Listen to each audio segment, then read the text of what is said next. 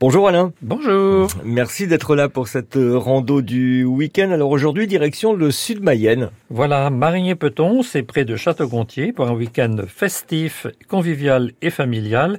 Il y a Terre en Fête qui est implantée donc à Marigné-Peton. Au programme démonstration d'autocross, finale départementale de la Bourg, pôle animal, animation enfant et même feu d'artifice le soir. Allons observer aussi les oiseaux qui trouvent refuge sur des étangs, de la fraîcheur donc. Ceux de Marigné-Peton et de Peton sont reliés par un itinéraire balisé avec soin par l'association des Mille Pattes qui sont les randonneurs du pays de Château-Gontier. Parcours de 8 km en 2h30, même si la chaleur de l'été diminue peu en bord d'étang, on y trouve des ombrages et on peut même s'y tremper les pieds.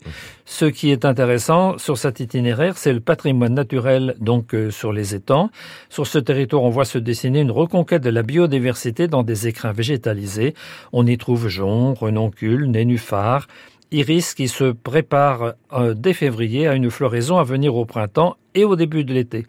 Au cours de l'année, on peut observer poules d'eau, grèbes huppées, hérons, dont certains sont cendrés, et encore martin pêcheur. L'air est le nom de la rivière qui traverse Peton comme Marigné Peton. Poussée aussi la porte de l'église de Peton, typique du XVIIe siècle. Elle présente une rare façade classique et un bel intérieur avec un statuaire dans le retable, notamment une gloire symbolisée par une trinité représentant, représentation qu'on trouve rarement dans les églises mayennaises. Ce circuit est publié dans la Mayenne des chemins creux, un ouvrage indispensable distribué dans les bonnes librairies en grande surface.